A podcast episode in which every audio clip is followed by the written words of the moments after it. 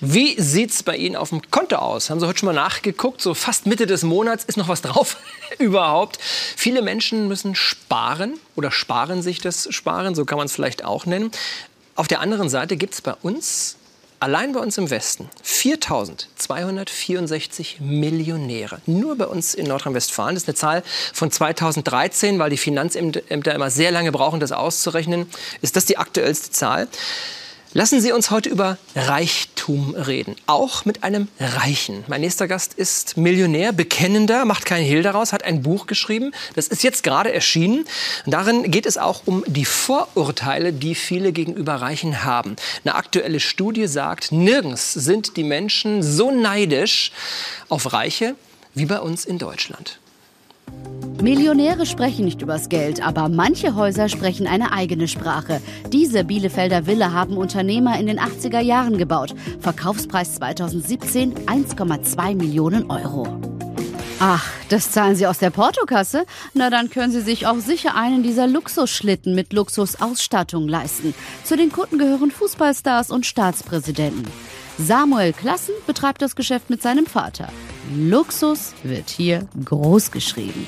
Das ist ein 40 Zoll Fernseher, der eingebaut wurde. Auf Knopfdruck kann man den senken lassen.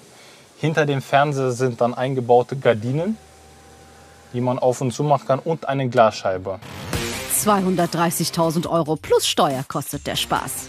Oder sind Sie lieber auf dem Wasser unterwegs? Dann hatte die Messe Boot im vergangenen Jahr bestimmt das Richtige für Sie. Eine schwimmende Luxusvilla mit drei Decks, vier großen Kabinen und reichlich Platz für eine Crew, die die Eigentümer verwöhnt. Sieben Millionen Euro werden für die 26 Meter Yacht aufgerufen.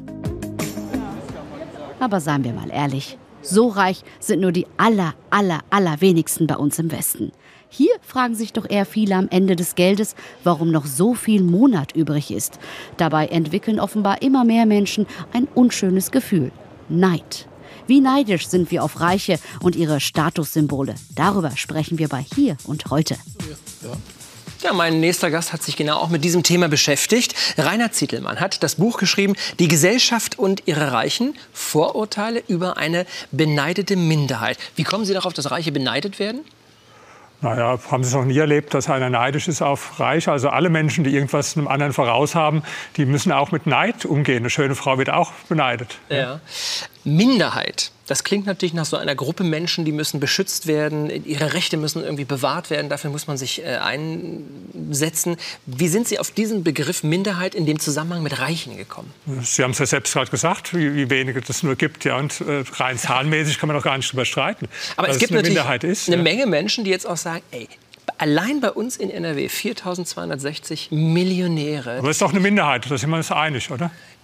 Wenn man so sieht, ja. ja aber trotzdem. So ja. Aber Sie haben es auch ein bisschen äh, ironisch oder wollten Sie auch ein bisschen provozieren mit dem? Naja, sagen wir mal so. Bei uns ist es ja so, dass man den Begriff Minderheit oft äh, mit was Gutem irgendwo zusammenbringt. Minderheit per se ist schon gut und der Reiche per se ist schon irgendwo anrüchig und nicht so gut. Und dann haben die Leute so das Gefühl, das passt irgendwo nicht richtig so beides zusammen. Ja? Und das ist auch meine These, dass ich sage, Reiche sind eigentlich die einzige Minderheit, über die sie ungeschützt negativ sprechen dürfen ohne dass sie irgendwo Anstoß mit, mit erregen. Ja? Also ich kann mich äh, erinnern, in, in Berlin, wo ich also wohne, mhm. vor einem Jahr gab es eine Demonstration und da sind die Leute mit Schildern rumgelaufen, kill your landlord. Das heißt also, töte deinen Vermieter. Ja? Ich bin ja selbst Vermieter, ja? fühlt man sich natürlich nicht so gut, wenn immer einer mit so einem Schild rumläuft. Und dann habe ich mal als Gedankenexperiment gemacht, was wäre, wenn die Leute jetzt rumgelaufen wären, tötet Türken. Zum Glück völlig undenkbar. Mhm. Ja? Zum, aber Glück. Bei, zum Glück völlig undenkbar, aber, aber bei Vermieter, ja, kill your landlord. Oder oder dann war eine Überschrift im, im Spiegel, die hieß Zur Hölle mit den Reichen. Mhm. Dann habe ich auch wieder Gedankenexperiment. Zur Hölle mit irgendeiner anderen Minderheit. Gar nicht vorstellbar. Und ich sage, die Reichen sind auch eine Minderheit, die wir auch brauchen in unserer Gesellschaft. Ja, vielleicht ist es so, dass man oft den. Also ich weiß auch, ich habe vor einigen Jahren mal in Köln eine Wohnung gemietet und musste an den Immobilienmakler eine, eine, eine wahnsinnige Summe zahlen und war auch echt sauer. Zwei Telefongespräche, einen, einen, einen Termin und dafür kriegt er so viel Geld. Und habe gedacht, das ist unfair. In dem Moment dachte ich, das ist eigentlich nicht fair, so viel Geld zu zahlen. Und daher kommt vielleicht dieses Ungleichgewicht, dass man eben beim haben auch nicht, sind nicht alle Vermieter toll, viele ziehen auch die Mieter über den Tisch, dass da einfach so ein Ungleichgewicht hergestellt wird und man vermutet, Makler beispielsweise machen eigentlich so viel Geld mit der Not anderer, die nämlich unbedingt eine Wohnung brauchen? Also ich kenne ziemlich viele Makler und die meisten die sind nicht reich. Also da ist man schon mal an der falschen Adresse. Ja? Okay. Die, die meisten Reichen sind als Unternehmer reich geworden. Es gibt auch eine Reichtumsforschung inzwischen ja, in Deutschland, wissenschaftliche Reichtumsforschung und die ergibt eindeutig, die meisten Reichen sind äh, durch Unternehmertum. Und wenn Sie mal die Liste angucken mit den reichsten Menschen der Welt, ja, das sind alles Unternehmer, wie der Jeff Bezos, der mit Amazon reich geworden ist, Bill Gates mit, mit Microsoft oder die, die äh, beiden, die Google gegründet haben oder der Zuckerberg mit Facebook. Das sind alles Leute, die haben einfach mal eine tolle Idee gehabt und damit sind sie reich geworden. Oder wie in äh, Deutschland waren lange Zeit die reichsten Menschen die Albrecht-Brüder, die haben Aldi gegründet, haben auch die Leute einen Vorteil gehabt, weil sie günstig einkaufen konnten. Dann war es der Schwarz, der hat Lidl gemacht, ja, oder ein Freund von mir, Milliardär Theo Müller, kennen Sie mit der, mit der Müllermilch zum ja. Beispiel, ja, der ja. hat den Joghurt mit der Eck und die Buttermilch. Das sind alles Leute, die haben irgendwann mal eine tolle Idee gehabt und damit sind sie reich geworden. Das, das ist der typische Reiche. Wir reden über die Reichen heute Nachmittag. Ab wann ist eigentlich jemand reich? Was, was bedeutet das? Wir haben uns mal umgehört.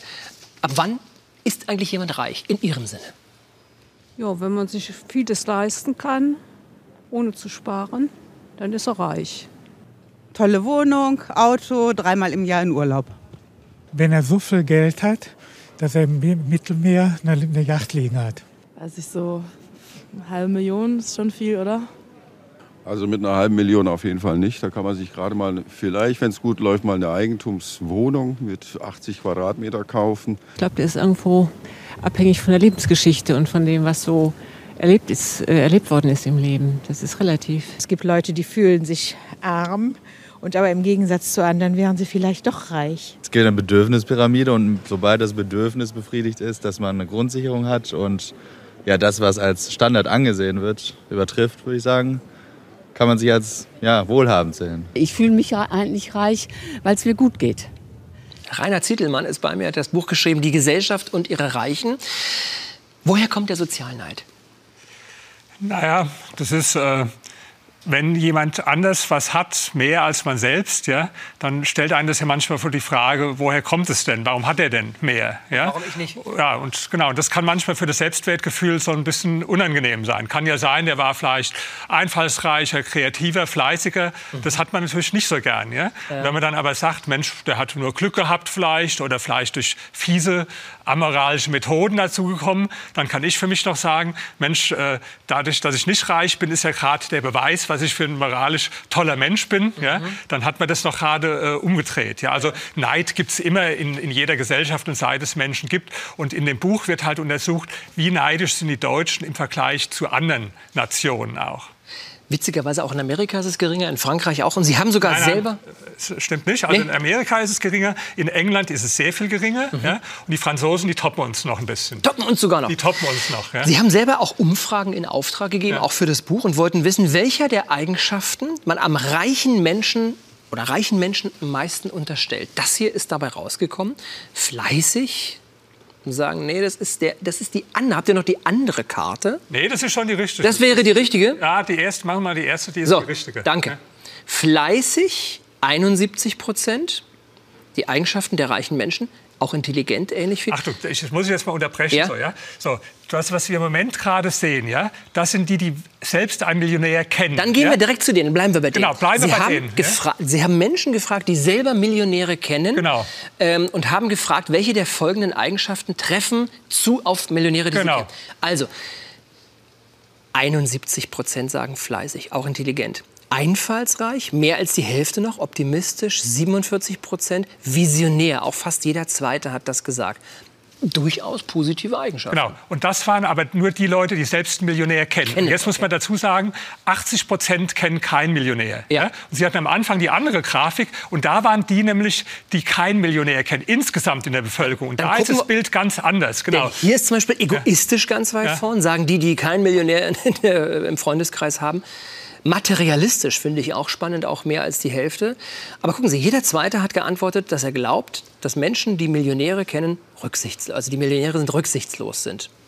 Ja, und das, das Interessante an der Umfrage war halt, dass man sieht, okay, wenn man so allgemein fragt, die Menschen, wo die meisten ja keinen Millionär kennen, wie ja. ist der denn, dann hat man ein ganz negatives Bild. Wenn man dann die fragt, die wirklich einen kennen, obwohl sagt, sie selber keiner sind, ja und, genau und dann sagt, guck mal, wie ist der denn eigentlich? Ja? Kommt dann kommt man doch zum viel positiveren Bild auf einmal. Ja, und das, das zeigt ja, dass es doch hier um Vorurteile geht, weil das haben wir bei vielen Minderheiten so, dass äh, wenn die Leute einfach da sehr weit weg sind und die nicht kennen, dann hat man so seine Fantasien, so Einspieler, wie Sie eben gezeigt haben. Ja, äh, das sieht ja so aus, die trinken ganzen Tag Champagner und ihre Yachten und ihre Fuhrparks. Also ich kenne sehr viele Millionäre, äh, die hunderte Millionen haben, auch Milliardäre. Ja, das ist, äh, da wird keiner jetzt sich so ablichten lassen. Die führen ein ganz normales Leben. Die meisten, die arbeiten, klar, die haben ein schönes Auto oder so weiter. Im Fernsehen braucht man natürlich diese, diese Bilder, ja, weil das wäre auch langweilig, wenn Sie jetzt zeigen, wie einer im Büro sitzt am Computer und, und arbeitet. Und ja. obwohl der Millionär ist ja. Äh, nicht obwohl, das ist ja das typische Leben vom Millionär. Ja. Nicht, dass er den ganzen Tag Champagner trinkt und irgendwo auf der Yacht äh, durch die Welt, sondern dass der irgendwo in der Firma sitzt und arbeitet. Ja, aber das wäre halt langweilig zu zeigen. Ja. Sagt Rainer Zietelmann, haben wir heute darüber gesprochen, über das Buch Die Gesellschaft und ihre reichen Vorurteile über eine beneidete Minderheit. Ich danke Ihnen herzlich für den Besuch. Dankeschön.